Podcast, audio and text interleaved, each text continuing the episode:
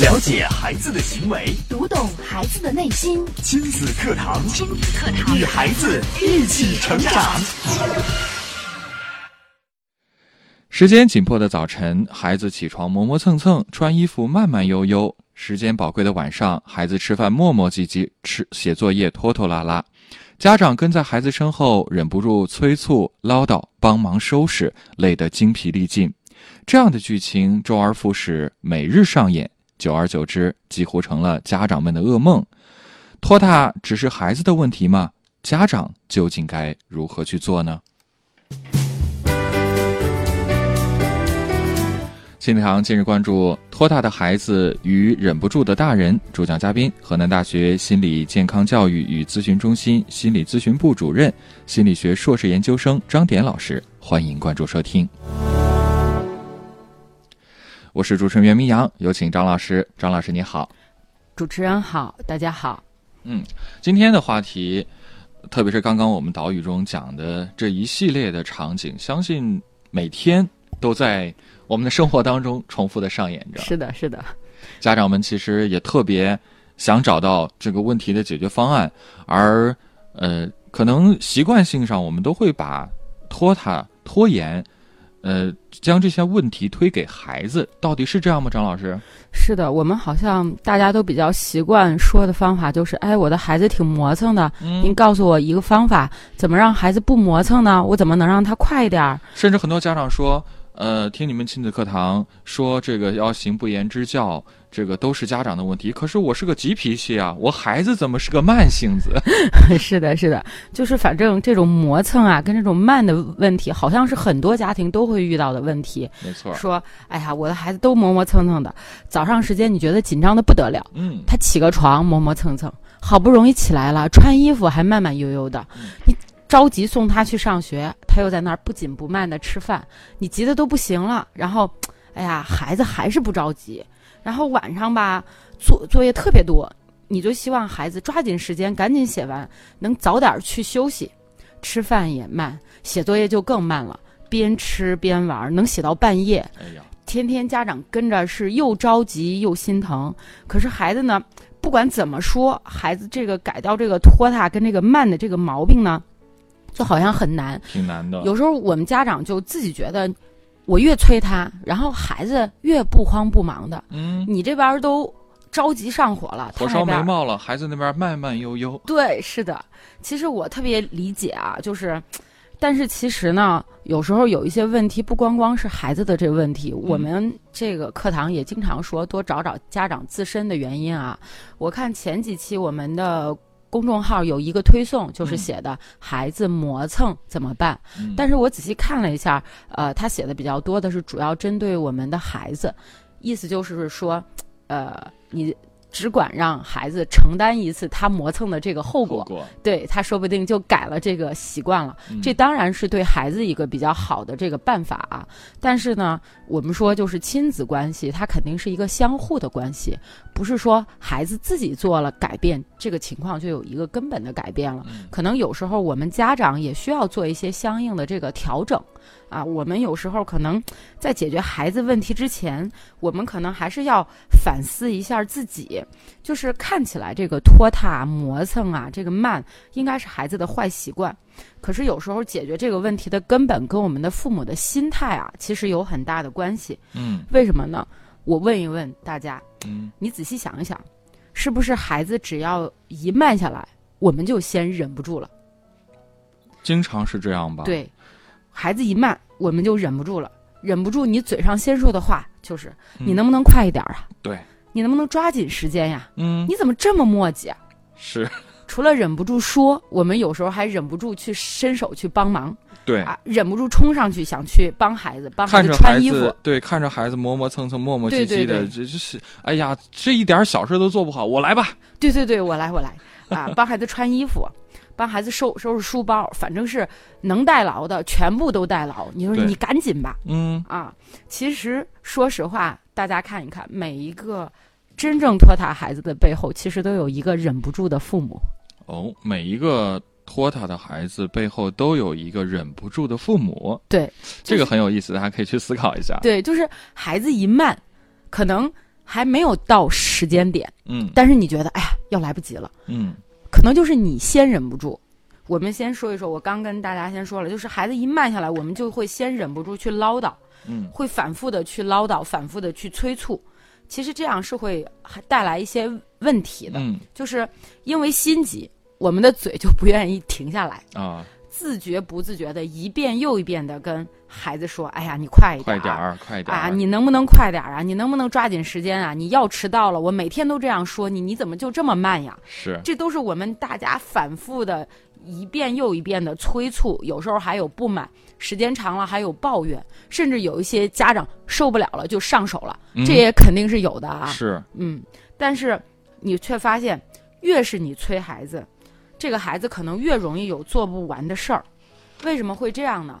其实呢，我们的孩子不管是做功课，还是做跟自己相关的事情，或者是做一些家务，或者是生活细节上，其实不管是哪些方面呢，孩子这方面的效率都会比较低，速度都相对来说比我们成人会慢一些。嗯其实呢，从孩子年龄发展的这个角度来说，并不是因为孩子啊、本质上很拖沓、很磨蹭，其实是因为我们孩子能力其实是有限的。就是他小，他确实不熟练，也没这个能力像我们成人一样去做事情。是的，是的，嗯，孩子其实接触一个比较新的技能了，比方说我们孩子刚上幼儿园、刚上小学，这时候很多这个技能、很多的生活的这种习惯，它都是新的，嗯，我们孩子更需要时间去练习。嗯，所以有时候我们感觉的这种拖沓磨蹭的背后，其实是孩子对这种新技能、新的生活方式的一种适应的这个过程。嗯嗯呃，我们就是呃曾经在节目中有一个比喻啊，叫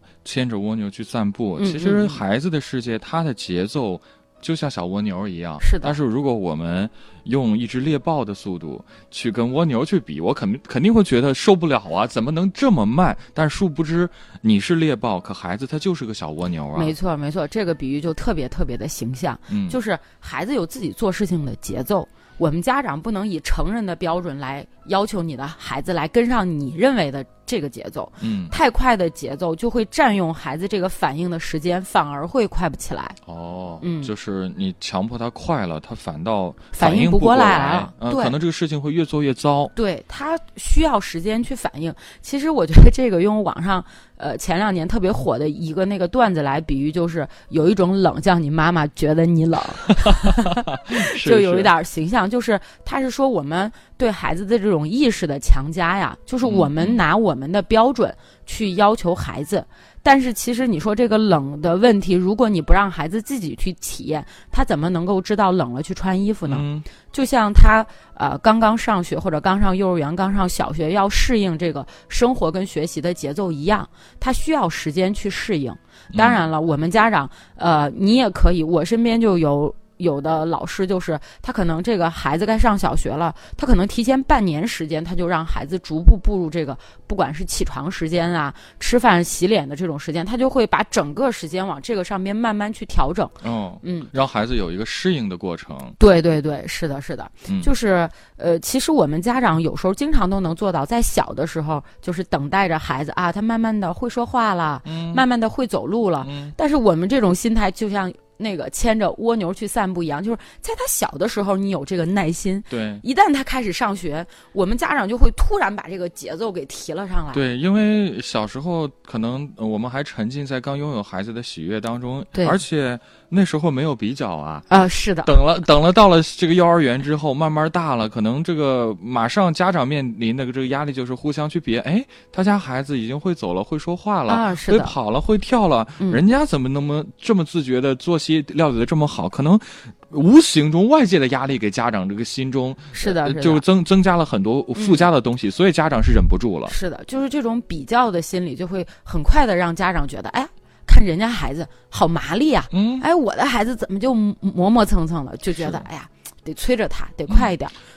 殊不知，其实人家家所谓麻利的孩子，那肯定是家长花了一些心思，做了一些调整在里面的。是的，就是我们其实要多看看自己孩子的这种节奏，就是要适应自己的孩子的这种节奏。嗯再一个就有时候我们在旁边一直不停的喋喋不休的在跟孩子说：“哎呀，你要快一点儿，你千万别迟到了。”孩子心里可能一直这时候就回荡着你那句话：“你能不能快一点儿？你能不能快一点儿像个魔咒一样。？”对，就是孩子可能也听到了，然后他也想快点儿去完成，嗯，但是呢，反而因为太在乎这个时间，让自己变得手忙脚乱的。这个我觉得成人的例子，我们也可以回过来去想一是想，就是比如说我们开车的时候，经常嗯看到有些车后边就贴一个这个提示牌啊，嗯，别滴滴，越滴越慢。是而且不知道有些新手上路的时候有没有这样的感觉？你一到这个红绿灯口遇见交警，你一看到交警就会紧张，然后要是自动挡的车就很容易熄火。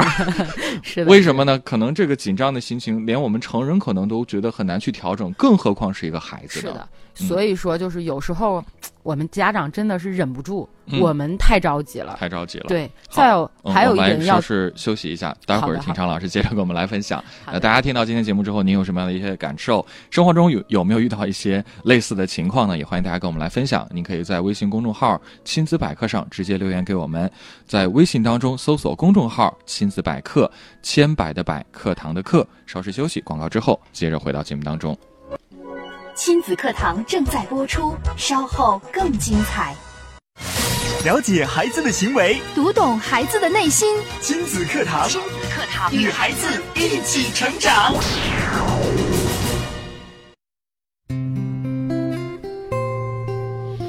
好，欢迎继续回到正在播出的亲子课堂节目。今天的亲子课堂，为大家邀请到河南大学心理健康教育与咨询中心心理咨询部主任、心理学硕士研究生张典老师带来的话题：拖沓的孩子与忍不住的大人。刚刚上一节呢，张典老师也跟我们讲了，其实，呃，孩子和大人的节奏是不同的。我们首先家长要了解和认识到这一点，这样的话呢，才不至于让我们总觉得孩子。比我们要慢，我们要催促，而且过度的催促可能也会打乱孩子本来的节奏，让孩子办事的效率会降低，更是事与愿违。那我们接着请张老师给我们来分享。嗯，刚才跟大家说了，我们家长忍不住唠叨，忍不住催孩子。那其实还有就是，我们也会忍不住冲上去去帮忙。冲上去帮忙，对这个画面，大家想一想，就在生活中就特别常见。就是特别是你看，眼看着时间就要到了，如果这个时候你不帮孩子，可能都要迟到了，上班也要迟到了。这个时候，呃，很多家长都觉得，那该出手时就出手啊，不出手怎么办呢？对，呃，妈妈、姥姥或者是爷爷奶奶，然后啊、那个孩子穿衣服觉得慢了，忍不住帮忙穿衣服。出门时间来不及了，赶紧帮忙再喂两口饭。嗯啊、看看孩子书包收收拾好了没？没收拾好，再塞了一点东西。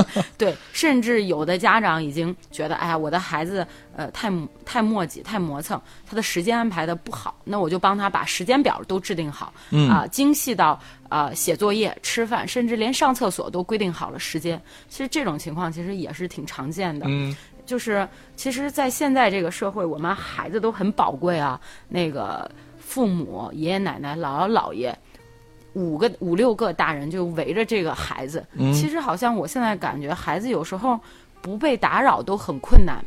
对孩子其实看似很幸福，其实压力也挺大的呀。是，就是我觉得现在你周末随便出去就会碰见一家好几个人带着个那那孩子在外边玩儿不假。你看，就那种画画的那种，我就见过那种啊，一个孩子在那儿画画，三四个大人坐在那儿，嗯但是孩子画了半天都没有画好，哎为什么呢？嗯你就会发现他们家长就不停的在说这儿应该这样画呀，嗯那边应该那样画呀。太阳怎么是黑色的呀？对你应该选这个颜色呀，嗯你到底会不会画？家长有时候就急的就能把东西给夺过来，说我告诉你吧，这儿就应该涂这个颜色。嗯，孩子急得哇哇叫，然后到最后画儿也没画完，家长还说你看吧，你就是磨叽，嗯做了半天连画儿都画画不完。但是你想一想。孩子没有画完画，是因为他不喜欢画、不爱画，嗯还是因为我们有些打扰了孩子专注的去做这一件事儿呢？嗯，是去思考嗯思考。看来有些时候我们反倒是帮了倒忙啊。是，就是我们其实想一想会发现，有些事情啊，就是尤其是磨蹭这个事情，我们家长一边催着，一边批评着孩子，但是呢，我们都忍不住上前帮忙干完了。时间久了，我们家长就会发现，我我们没了自己的生活，嗯随时随地你就在关注着孩子，催促的催促孩子，嗯你自己觉得我越来越累了，是，然后其实孩子也丧失了锻炼自己能力的这种机会，做事的能力可能会逐渐的变弱，就是他的所有东西都被家长给安排好了，嗯就是我们常说的那种衣来伸手，饭来张口，就是这种能自己做的事情也被家长给包办了，就是他的能力其实是变弱了。或许在我们的催促。跟那个催促下，跟我们的这种批评下，或许孩子上学没有迟到，作业也按时完成了，对，按你的安排，孩子时间安排的也很紧凑，就是看起来虽然紧紧张张，好像过程有点辛苦，好像孩子还勉强完成了当下所谓该做的一些事情。是，但是你反过头来想想，这都是在我们家长的保护罩下所完成的，嗯，而不是孩子自觉自愿的，我按照我自己的想法和安排去做的，这都是我们家长的意志，就是我们为了节省时间。去帮孩子的忙，嗯其实从某种程度上说，是我们闯入了越我们越界了，越界了闯入了孩子的这种成长的空间。可能在低年级的时候，家长嗯。倒还没有发现它可能会产生的一些后果，可是越来越大之后，我们会发现孩子学习跟不上了，是的我们辅导不了了，是的，孩子的成绩一落千丈了。这个时候你再去着急，你发现好像已经无济于事了。对，即使你请家教，那你能够、能够请一辈子的教练和保姆陪着孩子身边扶扶他一辈子吗？那不可能的呀。对，就是孩子其实不会自己学习，嗯他都是按你的安排在学习。这个，嗯、而且是我觉得，呃，我们主持人说这种情况不仅仅是在小学啊，嗯，就是你会发现上了初中、高中以后，有些孩子的这种，呃，这种学习的这种成绩的浮动就特别大。特别大，对，因为他自己不会找适合他的学习方法和节奏。因为不会学嘛，反正得有人在旁边指导着才可以。对，就是家长抓得紧了，盯得严了一些，好像这个成绩就能上去。嗯，一旦不管了，特别我们知道到了高中之后，可能这个呃老学校的管控会更少一些是，可能个孩子的学习马上就会成两极分化。是的，是这个就特别的明显，就已经不仅仅是时间上孩子磨叽慢的这种问问题了，它就会泛化一成泛化成别的，就是孩子学习上的这种你的这种困惑了。是，但是这跟从小的你的这种习惯的养成其实有很大的关系，没错。而且还有很重要的一点就是，你替孩子承担了孩子本来应该承担的，因为拖沓和磨蹭带来的这种后果。他本来要承担，比方说上学迟到，或者说今天起晚了，因为赶校车我吃不了饭了，就是这种后果你替孩子去承担了，孩子自己不用去承担了，他就不知道我如果再这样磨蹭下去会有什么样的后果。嗯嗯，是嗯，其实前面给大家说了，就是我们家长忍不住、忍不住唠叨，忍不住去替孩子去做事情。其实我要给大家的建议就是，关于孩子拖沓和磨蹭的这个事儿啊，我们家长给孩子多一些时间和空间，让孩子在自己最舒服的这种节奏下完成他自己的事情。我们常说，哎，我都是为了孩子好啊，也觉得我们孩子很多的能力要通过我们家长的努力去培养。但是我在这儿不对这个做一个反驳，我送给大家一段话，嗯是有一本书上那个呃《好妈妈胜过好老师》这本书上，我觉得他有段话说得特别好，好，就是他说不限制就是培养，一个缺少尝试、不犯错误的童年是恐怖的，它并非意味着这个孩子未来活得更正确、更好，也许恰恰相反，由于没有童年探索的铺垫。他的认知基础反而很薄，在未来的生活中不得不花费更多的力气去辨识世界、适应生活。嗯，太好了，嗯，大家可以认真的去思索和体会一下这段话到底，呃，想要告诉我们的是什么？我想，对于我们在日常生活当中对孩子的教育，应该是有所启示的。是的，嗯嗯，所以我们孩子在他完成他自己的事情的时候，我们在旁边能陪伴着、守护着他，看着他去独立完成，这样就足够了。我们可能要做的事情，那我们家长总想，那我总得为孩子做点什么呀，我也不能一直就这样干看着呀。其实，在孩子这个探索的过程中，我们帮他排除一些可能会遇到危险，在他跟我们求助的时候，我们给予他必要的这种情感或者是力量上的支持和帮助，这样是最重要的。我们常常说，哎呀，我要为孩子做什么，这些表达了我对孩子的爱。其实对于我们现在的家长来说，有时候我们可能不做什么，对孩子才是一份真正的爱。就是有时候，呃，做的多了，反倒不如少一些。对，我们会限制住孩子。就是我们有时候要，我们常说现在的家长要放养啊，对孩子要学会放手啊。就是我们一定要学会做什么和不做什么，这样才是真正的爱我们的孩子。嗯，是，就像刚刚这个张楠老师提到的这本书里边，《好妈妈胜过好老师》里边，关于这个培养习惯，还有这样的一段描述啊，说家长陪孩子学习的时间越长，扮演的角色是越接近监工，而孩子从骨子里是不喜欢一个监工的，他最多在表面上只会暂时屈从于他，内心却绝对不会听他的话。所以说，陪孩子写作业。不是培养孩子的好习惯，而是在瓦解好习惯，是对儿童自制力的日渐磨损。一个人首先要是个自由的人，才可能成为一个自觉的人。是的，没错。嗯嗯，好，谢谢张老师的分享，也感谢大家的收听。那大家听到今天节目，您有什么样一些分享感受？包括您在家庭教育当当中还遇到一些什么样的问题和困惑呢？欢迎大家在半点之后啊，可以透过我们的几种互动方式，将您的问题提问出来，我们请张老师来现场帮您。解答，您可以关注我们的微信公众号“亲子百科”，在微信当中直接关注微信公众号“亲子百科”，搜索这四个字就可以了。千百的百课堂的课，直接发消息给我们。当然，也可以在我们的新浪官方微博上面来留言。我们的微博是“迪兰路言亲子课堂”。稍事休息，稍后接着回到节目当中。了解孩子的行为，读懂孩子的内心。育儿亲子随身听，全国首档以心理学为基础的专业家庭教育节目《亲子课堂》，每天上午十点到十一点，FM 九三一，AM 七幺幺，郑州经济广播，欢迎收听。开车需要学习，电脑需要学习，那教育孩子呢？任何事情都需要技术，而最需要技术的事情就是教育子女。孩子肯定比电脑、汽车更复杂、更精密，而重要的是它更珍贵。假如我们一生只能拥有一项本领的话，必定首选家庭教育。教育孩子，你是合格父母吗？亲子课堂，为人父母者的必修课程，让您轻松玩转孩子，成就孩子的一生。成就孩子的一生。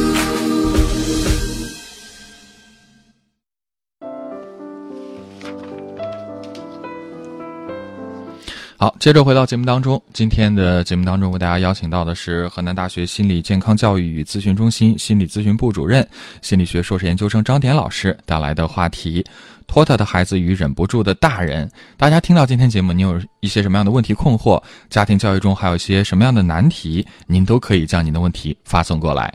您最简便的方法就是关注我们的微信公众号“亲子百科”，然后直接发消息过来就可以了。我们来看一看。大家听到今天节目之后有什么样的一些分享？这是七色光，他发了一个问题，他说：“家长呢总是想着好多事情可以让孩子少走弯路，但是该怎么引导呢？请老师可以多多指教。”他说呢：“我是一位希望给孩子最大成长空间的家长呢。”嗯，我是觉得这个家长啊，这种心情我们都想理解，嗯，不是都很能理解，都能理解，对，但是。嗯，不得不说的就是您提的这个问题，呃，跟您说的，您是一个想给孩子最大成长空间的这个家长，从这个。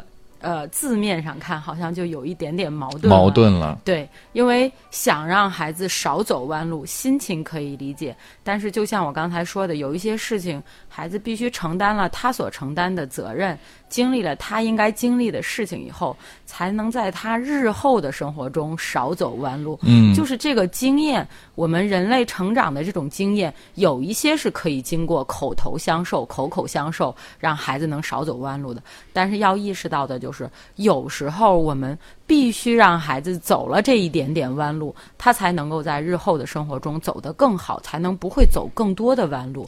就是我是觉得要具体问题具具体分析，就是只要我们不什么事情都包办代办，让孩子在他可承受的范围内经历一些挫折，走一些弯路，受到一些磨难，对孩子的身心健康，对他以后的这种成长，其实是非常非常有帮助的。就是有时候我们说，呃，吃一个小亏，但是你能收获很大的这种，呃，就是对日后的生活的这种经验和对日后生活的，包括你的这种应对挫折和磨难的这种心理，也会得到一个很好的锻炼。就是不仅仅是精力上的，对你的心理的健康，对你日后的这种心态的培养和调整，也会有一个非常大的帮助。所以说。给孩子最大的成长空间和让孩子走最少的弯路，我们就不说它是矛盾的吧，我们也是。都是有一个度的，最大的成长空间也是有度的。嗯，让孩子走一些弯路也是有一些度的，就是可能我们具体问题要具体分析。是，心情特别能理解，每个家长都希望，哎呀，我我希望我的孩子不要经受那么多的挫折，不要遭受那么多的痛苦，希望他健健康康、平平安安、快快乐乐长大。是我们每个家长都是这么想的。嗯，但是。我反而是觉得，经历对孩子来说是一种最大的财富。对，有句有句歌词说：“不经历风雨，哪能见彩虹？”而且古话也讲得好：“吃一堑，长一智。”是的。如果我们给孩子指了一条康庄大道，可是孩子从来不知道康庄大道之外可能有一些弯路，那他怎么就会心甘情愿的去选择你所指的这条路去走呢？嗯。刚才我们主持人一说，让我想起来很有名的一部电影，在好些年前了。我在跟学生上课的时候，爱推荐这部电影，叫《楚门的世界》。嗯，呃，比较早了，但是我反而推荐这个家长去看一看这部电影。嗯，他大概讲的，他他的那个主人公的名字就叫出门。然后直译过来就是楚门，出门，但是他直译过来应该是真实的人，对不对？啊，对。但是这个，对，嗯。但是这个出门这个人，他生活的这个世界是一个大型的片场，就是他从出生就被人安排好了他所有的生活。哎呀，啊，他的那个呃，他的里边的这个。这个编导就是最有名的这个克里斯托夫这个人，嗯，他就告诉楚门说：“我给了你一个世外桃源，就是完美的世界，对你没有挫折，没有那么多痛苦，你可以。”就是在这个世界里，你可以想怎么样都行，你其实是主角。那会不会家长也特别希望自己的孩子也生活在这样的一个楚门的世界里呢？楚门在他三十多年的时光里都不知道这个事情，就是蒙在鼓里。对，但是所有身边的人事物都是安排好，都是安排好的，都是在围着他转的。对，可是当楚门某一天发现了这个事实的时候，他毅然决然冲破了很多艰难险阻。要走出去，要逃离这个世界。对，他说这不是真实的世界，我不要被安排好的人生。这也就是这个这个这个电影，其实在当年还是有很多奖和提名的啊。